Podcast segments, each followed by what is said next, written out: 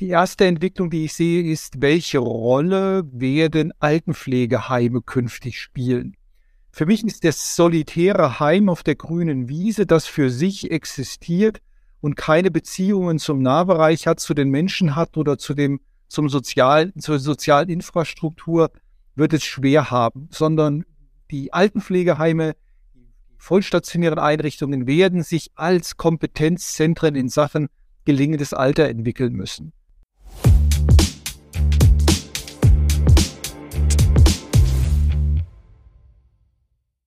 Herzlich willkommen bei Pflege Digital, dem Digital-Podcast für die Pflegebranche.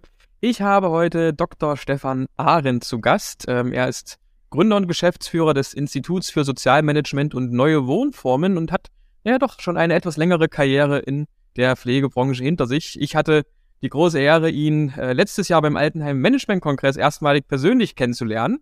Ähm, ja, moin Stefan.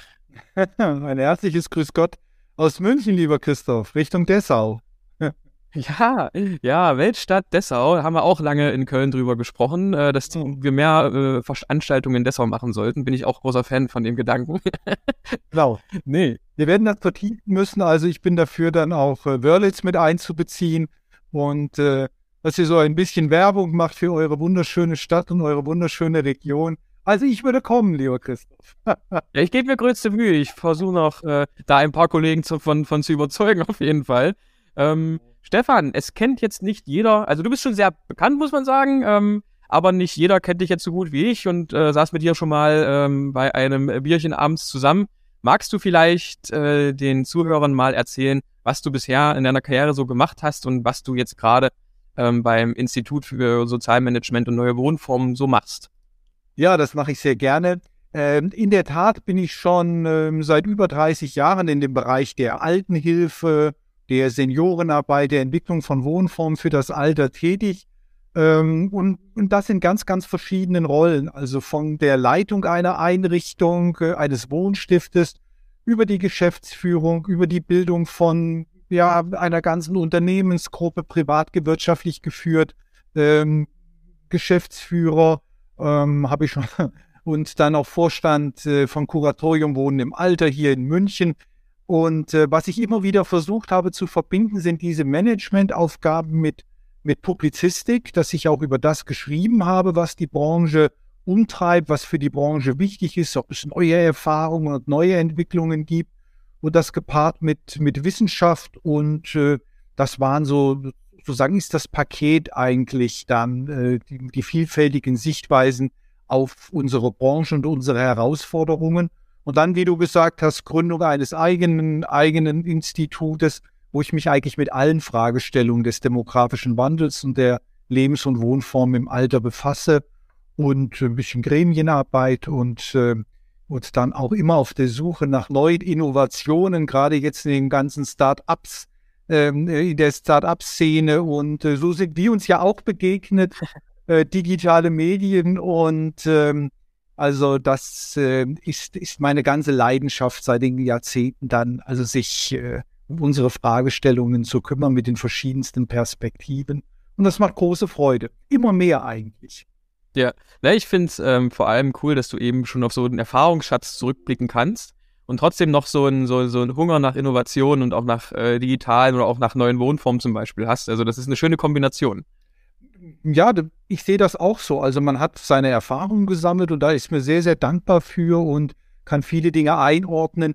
Aber wenn wir äh, in der Verantwortung nicht neugierig bleiben, wenn wir nicht nach Innovationen suchen und, äh, und einfach äh, auch mal äh, das vielleicht eine andere Perspektive reinbringen, dann wäre das schlecht für unsere, für unsere Branche, für unsere Aufgaben. Und von daher freue ich mich auch immer wieder, da die verschiedensten Kontakte pflegen zu können, neue Menschen kennenzulernen, die alle das Bestreben haben, das, was wir haben, weiterzuentwickeln, vielleicht an der einen oder anderen Stelle auch besser zu machen, anders zu machen. Und das gibt einem sehr, sehr viel Energie, auch immer wieder anzutreten und äh, und ja, und auch für bestimmte Themen auch zu brennen und auch äh, die zu vertreten in der Branche. Du hast äh, in deinem Unternehmensnamen das Thema neue Wohnform ja recht äh, ja, präsentativ äh, oder repräsentativ drin.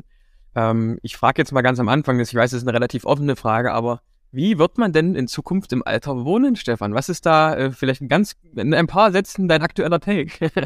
ja, das ist, ähm, blicke ich erstmal so, so ein Stück weit in die Geschichte. Als ich wirklich tatsächlich Anfang der 90er Jahre oder 1990, 91 äh, mit der Branche in Berührung gekommen bin, aus der Publizistik kommend, ähm, da gab es drei Formen, die auch in dem Gesetz niedergelegt waren, in dem Sinne für, für das Alter. Es gab Altenwohnheime, es gab Altenheime und es gab Altenpflegeheime. Punkt. Das war es.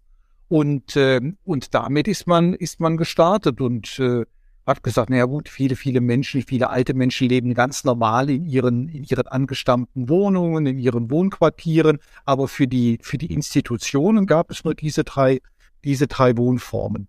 Und ähm, das, ähm, je näher man sich dann diesem Thema genähert hat und sich mit beschäftigt hat, wurde klar, naja, das ist aber nur ein, ähm, ein, also das ist eine sehr vormoderne Art und Weise. Also da müssen wir doch, wir damals, wir, wir, wir jungen, neu denkenden Manager im Sozialbereich doch noch ein bisschen mehr eigentlich auf der Pfanne haben und noch ein bisschen mehr entwickeln.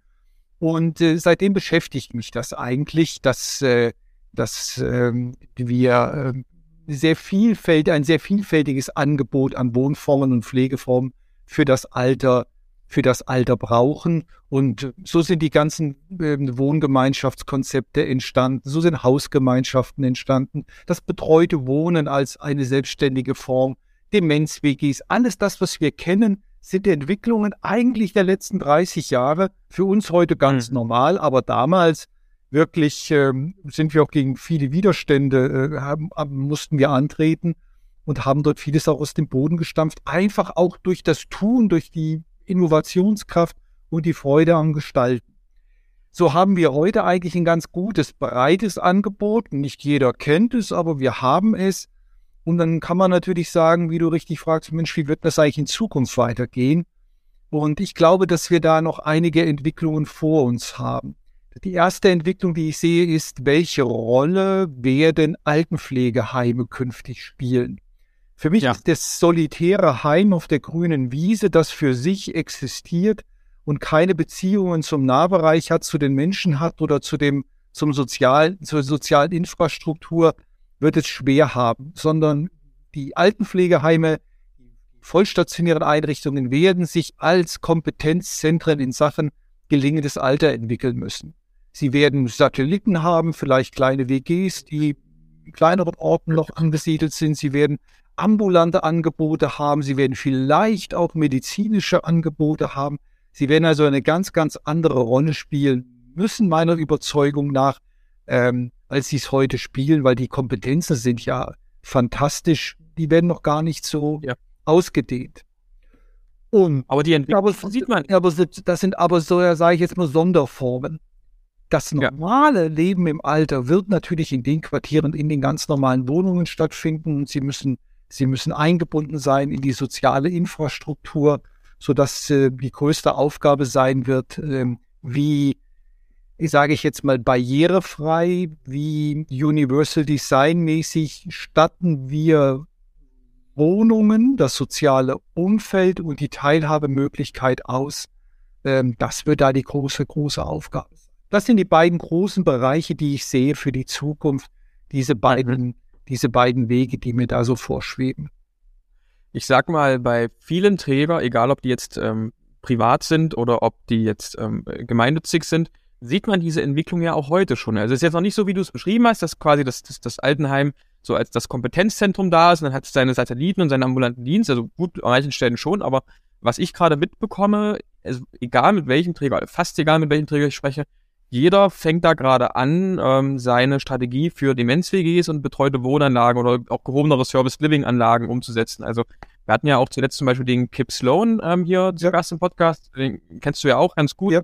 Ähm, bei der bei der äh, Schönes Leben Gruppe und der fängt ja jetzt dort an, diesen ganzen Bereich Service Living eigentlich ähm, mit aufzubauen. Eigentlich auch ein Träger, der normalerweise aus der stationären Pflege mitkommt. Mhm. Und ähm, hast du das Gefühl, dass wir da jetzt gerade schon die richtigen Weichen einschlagen oder fehlt es da noch äh, an vielen Stellen an Verständnis oder auch, ich sag mal, an der Akzeptanz, dass es, dass die Zukunft eben nicht mehr klassisch stationär sein wird? Also es gibt, es gibt Träger, die diesen Weg einschlagen. Es gibt Träger, die das schon vor einigen Jahren gemacht haben, die sogenannten Komplexanbieter, ähm, mhm. zu denen ich damals auch äh, zu den Protagonisten nicht geführt, äh, jetzt gezählt habe. Also da ist schon eine Bewegung äh, im Gange. Wir kennen natürlich aufgrund der Publizistik dann immer nur die, die, die guten Beispiele ähm, und, und finden das auch sehr, sehr faszinierend. Ich glaube, dass also tatsächlich also so eine Ausweitung der, der ich sag mal, der Prozessketten ohne weiteres in vielen Strategiepapieren drinstehen, aber nicht alle sind natürlich unterwegs und manche müssen auch immer noch dagegen ankämpfen, dass äh, man natürlich über Jahrzehnte in diesen, in diesen Kategorien stationär, ambulant, teilstationär gedacht, gehandelt und auch finanziert hat, sodass das, äh, wenn es jetzt aufbricht, genau richtig ist und auch sehr nah am Menschen ist, aber da stehen wir, glaube ich, immer noch am Beginn einer einer Entwicklung, die aber für die Zukunft absolut notwendig ist und auch äh, und auch die ja auch die die neue Zeiten und die neuen Bedarfe und Bedürfnisse widerspiegeln werden. Und was würdest du sagen, was ist die Ursache für diese Entwicklung, dass man eben sagt, okay, in Zukunft reicht eben dieses klassisch stationäre Pflegeheim äh, nicht mehr aus, so wie es jetzt ist? Also ist das eine sich verändernde Erwartungshaltung der der Menschen, die altern, oder ist es äh, der Fachkräftemangel oder ist es ein großes äh, Potpourri sozusagen an Ursachen? Also für mich ist es vor allen Dingen eine gesellschaftliche Entwicklung. Also, ja. ähm, ähm also die, wir sind, wir sind ständig und, äh, Veränderungen unterworfen und äh, diese, diese klaren Abgrenzungen, diese klaren Kategorien, ähm, die es früher gegeben hat, äh, die was ja auch mit Lebensentscheidungen zu tun hatte, stationär, ambulant, und, und teilstationär, dass das einfach nicht mehr passend ist für die heutige Gesellschaft, auch auf die, auf die ganzen sozusagen auch Erfahrungen, die, die wir gesammelt, sammeln, so dass wir einfach diese durchlässigen Konzepte brauchen, die einfach näher am Menschen sind, als äh, die Schublade einmal aufzumachen, reinzustecken wieder zuzumachen. Denn der große, große Wunsch eines jeden Menschen ist es natürlich, äh, Selbstständigkeit, Autonomie, so lange wie es irgendwie geht, zu erhalten. Und da passen nicht die alten Kategorien dazu.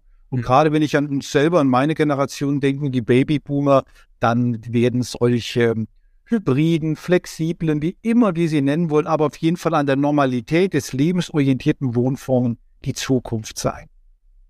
Ja, da, da, da stimme ich dir zu. Ich meine, gut, äh, zwischen uns liegen jetzt ein paar Jahre. Also ich bin jetzt äh, 26, kann da, da daher natürlich noch im jugendlichen Eifer arrogant daherreden, wie ich mir denn vorstelle, irgendwann mal alt zu werden. Also jetzt gerade habe ich auch noch die, die Entscheidungsmöglichkeiten dafür. Ähm, ob das dann später immer noch so ist und ob man dann den, äh, den, den Luxus hat, selber eine Entscheidung treffen zu können, ist ja die andere Frage. Aber ähm, ich sag mal, wenn ich mir jetzt so das, das, das klassische Pflegeheim angucke, ähm, ich, ich kann mir einfach nicht vorstellen, so aus meinem normalen ähm, sozialen Umfeld da einmal herausgerissen und dann in, in solche eine Einrichtung relativ abgeschirmt gesteckt zu werden. Da finde ich solche Konzepte eben betreutes Wohnen oder auch das, was der Konstantin Rehberg mit Lively macht oder mit der Kip Sloan mit, mit jetzt schönes Leben, ein schönes Leben wohnen.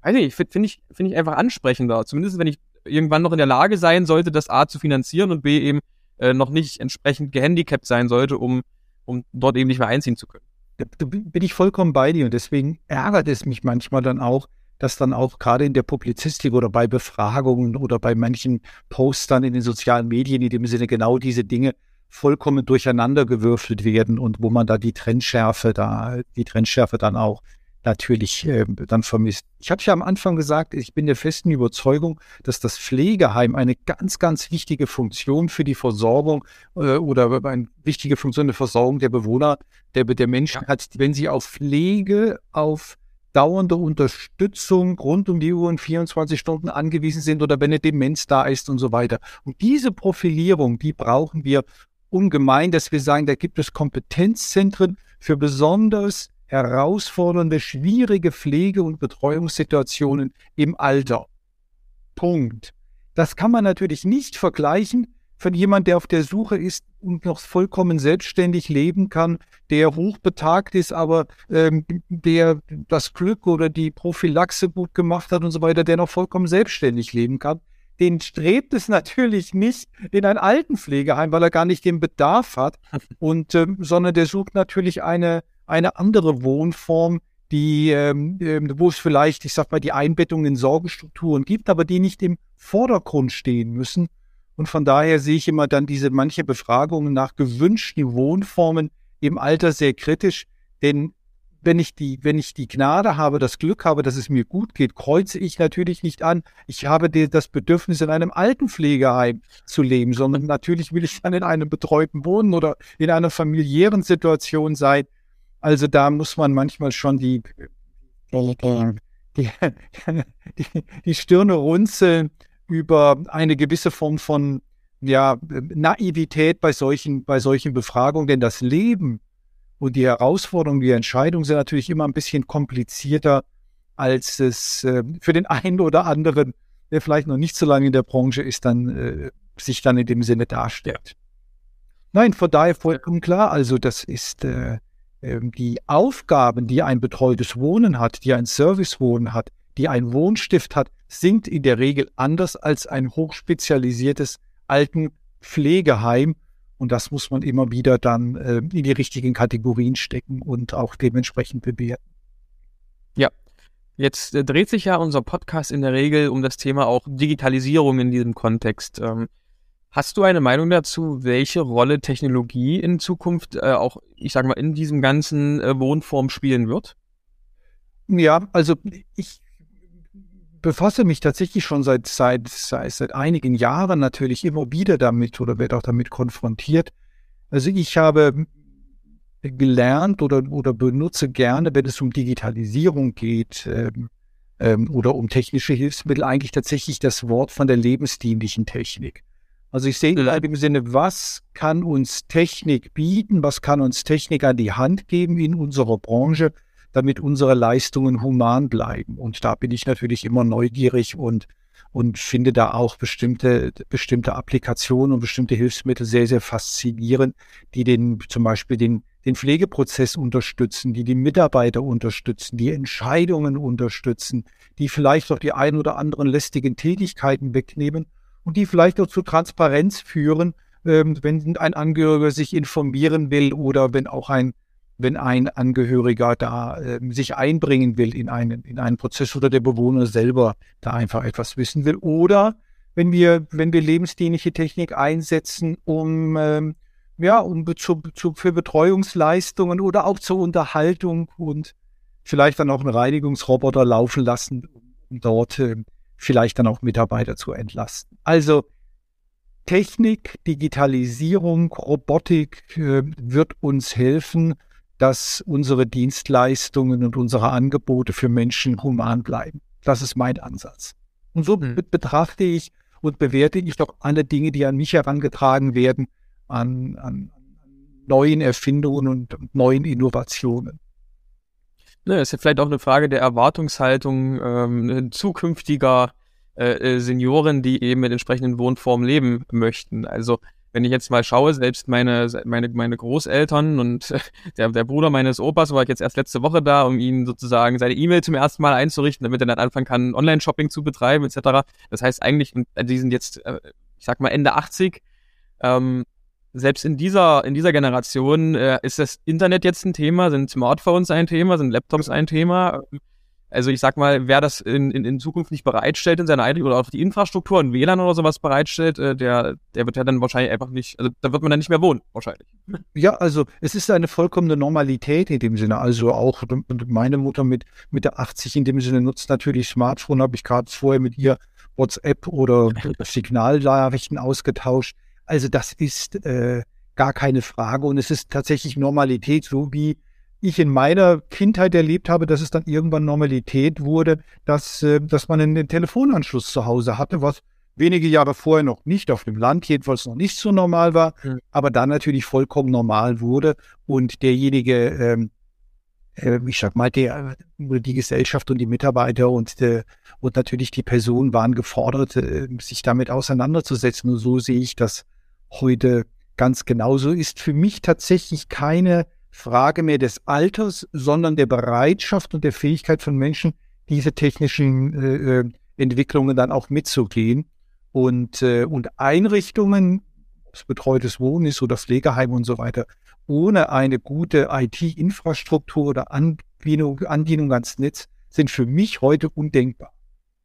Ja, gibt es halt leider noch zu oft. Das ist, äh, das ist sicherlich ein Problem, dass da der Ausbau der ganzen Infrastruktur mitunter zu langsam, zumindest also im betreuten Wohnbereich nicht so, aber äh, mich wundert das. Also das ist, ich kenne ja dann immer die, mit Verlaub, die Ausreden äh, mit finanziellen Ressourcen und Mitteln, aber, aber äh, Entschuldigung, äh, die Zeiten sind vorbei, das WLAN heute da in einen riesengroßen äh, Budgetrahmen einzupassen wäre. Also ich glaube, da, ähm, ähm, da, da, äh, das könnt ihr in eurer Generation in dem Sinne erst überhaupt nicht fassen und wisst ganz genau, was es da eigentlich dann geht und äh, und glaube ich entlarvt auch den einen oder anderen, dass es eher eine Ausrede ist äh, als tatsächlich Fakt, äh, heute in einem Gebäude ein WLAN, ein stabiles WLAN-Netz aufzubauen. Also für mich gehört also, es zu einem ganz, ganz normalen Standard dazu. Ich weiß, manchmal sind dann die, sind dann auch die, die humanen Ressourcen eher dann das Schwierige, dann die richtigen zu finden, die es aufbauen und die dann da auch dafür für die, für die, für die, für die, ich sag mal auch für die äh, Betreuung dann in dem Sinne dann auch äh, verantwortlich sind. Aber technisch ist das doch, ist das doch ein Klacks mittlerweile. Naja, das ähm, tatsächlich bin ich so schlussendlich überhaupt ja in Kontakt mit der Branche gekommen, weil ich hatte durch Zufall mal, es gab vor einigen Jahren mal diese erste WLAN-Studie von Pflegemarkt.com, ja. wo es dann, wo es dann hieß, okay, ähm, das war glaube ich 2018 oder so, äh, ein Drittel aller Pflegeheime in Deutschland haben gerade mal überhaupt ein, ein WLAN. Äh, von Flächendecken war da noch gar nicht die Rede und das war für mich damals mit, mit meinen, meinen 22, 23 so unvorstellbar, dass diese, dass diese Einrichtungen da technologisch so, ja, unter, unterentwickelt waren, dass ich gesagt habe, okay, das Problem muss man lösen und wir bauen jetzt einen IT-Dienstleister äh, für Pflegeheime. Das Geschäftsmodell hat dann nicht gut geklappt, eben wegen, weil niemand Geld ausgegeben wollte für WLAN damals. Aber gut, so bin ich dann zum Kehrtable und jetzt zu diesem Podcast gekommen. Also von daher äh, trotzdem okay. Also zur Erläuterung in dem Sinne, also ich, ähm, wie gesagt, ich bin immer sehr, sehr neugierig und ich habe ähm, in, in Fulda den ersten ähm, Online-E-Mail-Kurs, Internet-Kurs äh, vor der Jahrtausendwende mit den Bewohnern äh, der damaligen Einrichtung mit. Anna gemacht, mit der Fachhochschule Fulda damals, der Hochschule Fulda jetzt.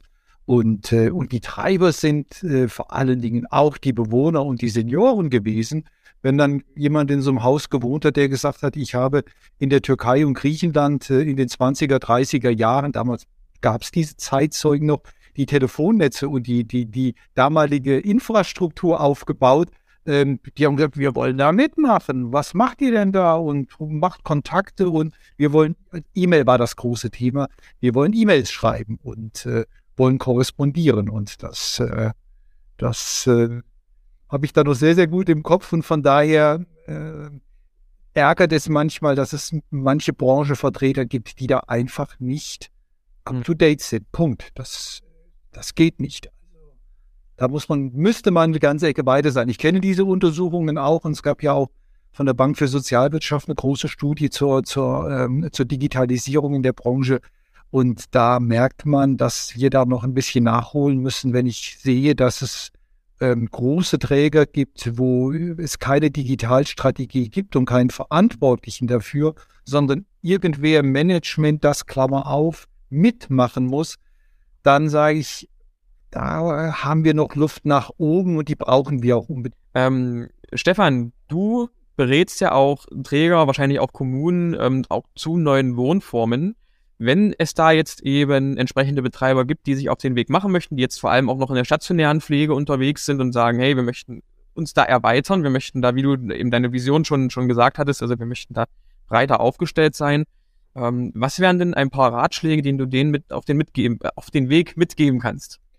Ähm, sehr, sehr gerne. Also für mich in all den, in all den Jahren und die Erfahrungen zeigen, dass Träger und Kommunen aufs engste zusammenarbeiten sollten und müssten, die Träger mit einer gewissen Kompetenz natürlich ausgestattet sind und in der Regel auch viel Erfahrung haben und die Kommunen natürlich die Aufgabe haben, äh, Sorgestrukturen im Nahbereich, im kleinen Bereich aufzubauen, die für die Bewohner, für die, für die Bürger äh, wichtig sind und ähm, dass man sich Zeit nehmen sollte, um die wirklichen Bedürfe und Bedürfnisse, äh, Bedürfnisse und Bedarfe äh, zu ermitteln und die fest zu, festzuhalten, bevor man irgendwo anfängt zu bauen. Also diese erste Projektphase, für die sollte man sich viel Zeit nehmen, um zu sehen, was gibt es für, was gibt es für, für Angebote in einer Kommune, was sind fehlende Dinge, was brauchen wir? Und dann zusammen mit den, mit den Gremien dann die richtigen, ähm, die, die richtigen Angebote passgenau in dem Sinne zu beschreiben. Also der wichtigste Tipp ist, vorher viel miteinander sprechen, sich gut miteinander abstimmen und die wirklichen Aufgabenstellungen einer Kommune zu erfassen oder eines Quartiers oder einer Nachbarschaft, bevor man irgendwie sagt, oh, da fehlt mir auf der Landkarte noch der rote Punkt für eine Pflegeeinrichtung oder für eine Tagespflege oder da gibt es die Vorgabe, ich muss äh, noch eine WG gründen. Das ist alles wunderbar, aber das Wichtigste ist zu schauen, ähm, welche Situation findet man vor Ort, äh, findet man vor Ort vor und äh, was sind wirklich dann die richtigen, passgenauen äh, Antworten, die man dann zusammen formulieren kann. Das ist für mich so das Allerwichtigste. Und da sollte man sich auch durchaus ein paar Monate Zeit nehmen, bevor irgendwie ein Bauantrag gestellt wird oder irgendwie der erste Spatenstich, mhm. Spatenstich kommt. Es muss ein integraler Bestandteil einer, einer Einrichtung sein oder Angebote sein, ähm, äh, einer, eines, einer Kommune, wo gelingendes Alter vorne auf der Tagesordnung steht. Und bei Privatinitiativen, das passiert auch immer wieder, dass ich auch von Privatinitiativen beauftragt werde, vor allen Dingen äh, privat organisierte WGs zu beraten oder ja, die, die klassische, der Klassiker in dem Sinne, fünf Ehepaare überlegen sich zu, zusammen dann das Alter zu gestalten. Dort ähm, empfehle ich immer sehr, sehr gerne, sich auch diese Zeit der Findung zu nehmen und genau dann abzuklopfen, ähm, welche Konsequenzen haben solche privaten Initiativen, ähm, was bedeutet das für den Einzelnen, wenn er sich dort einbringt, finanziell, aber auch von seinen sozialen Kompetenzen.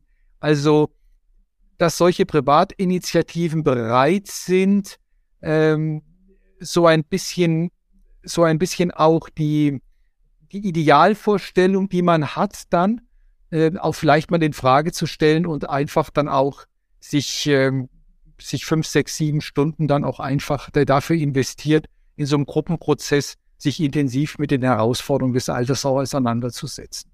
Also investieren in Gehirnschmalz, bevor man die Ärmel gleich hochkrempelt. Das ist für mich immer so der wichtigste, wichtigste Tipp bei, bei solchen Dingen. Ja, das ist ein guter Tipp, glaube ich. Und ähm, jetzt, äh, also kann man sich da aus dem Ausland auch vielleicht was abschauen? Also ich habe jetzt zum Beispiel mal mit dem Thorsten Anstedt gesprochen, der ja auch gerade so Quartiersentwicklung vorantreibt, der längere Zeit in den Niederlanden äh, tätig war. Da gibt's ja auch so verschiedene Wohnmodelle, äh, die da ja so ein bisschen als Utopie, Utopie so, so angepriesen werden, dass das alles drüben mega toll funktioniert. Ich selbst habe damit noch gar keine Erfahrung, hatte auch noch niemanden außer den Thorsten dazu mal sprechen können. Ähm, hast du da Einblicke, ob man sich da was abschauen kann? Also, wenn es um diese, wenn es um das Altern geht und um, um Pflege und Sorge, äh, dann kann man ins Ausland schauen. Man sollte auch über den Tellerrand schauen.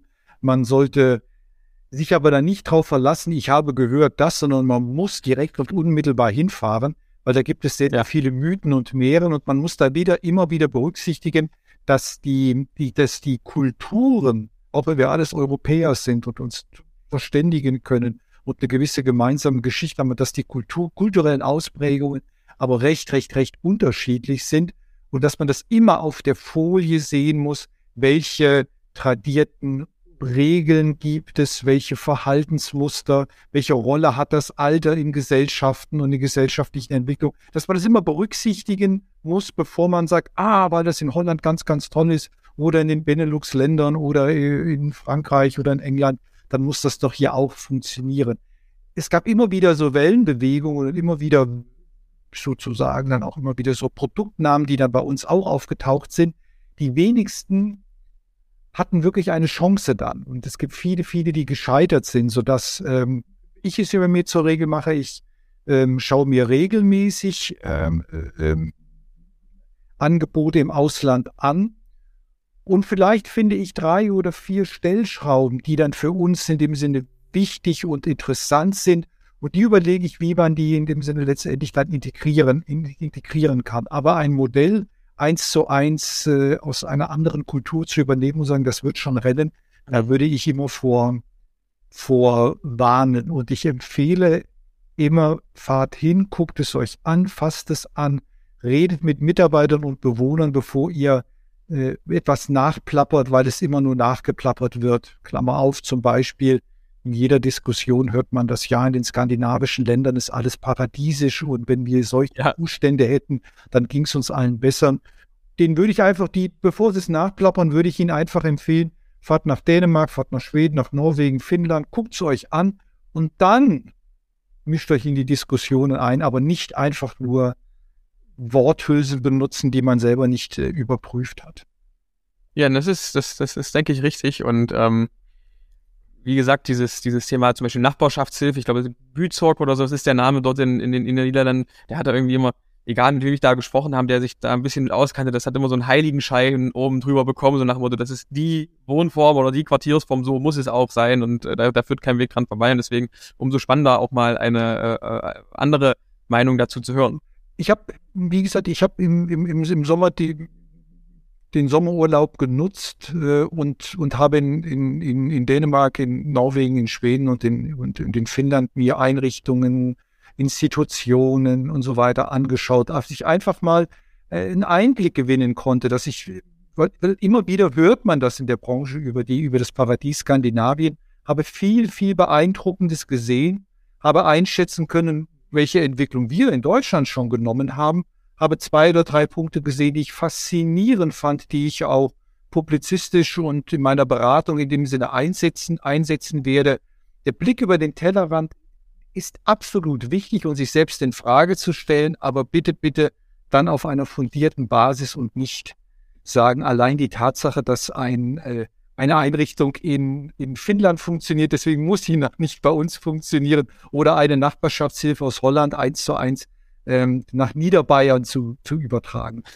Da ist schon ein bisschen mehr ähm, Innovation und Gehirnschmalz von uns Sozialmanager gefordert. Ja. Neugierig muss man halt sein. Ähm, eine Frage zum Abschluss hätte ich noch und ich hoffe, ich darf sie dir stellen. Ja. Ähm, du für dich ähm, ein idealtypisches Bild, wie du alt werden möchtest? Das gibt es, ja. Das ist, das ist ganz klar. Und, und meine Frau und ich und die Familie, wir arbeiten da, daran. Also, ich habe vor kurzem einen, so einen kleinen, so einen kleinen Text geschrieben über die sorgende Gemeinschaft, die sorgende Gesellschaft, über Caring, Commun Caring Community.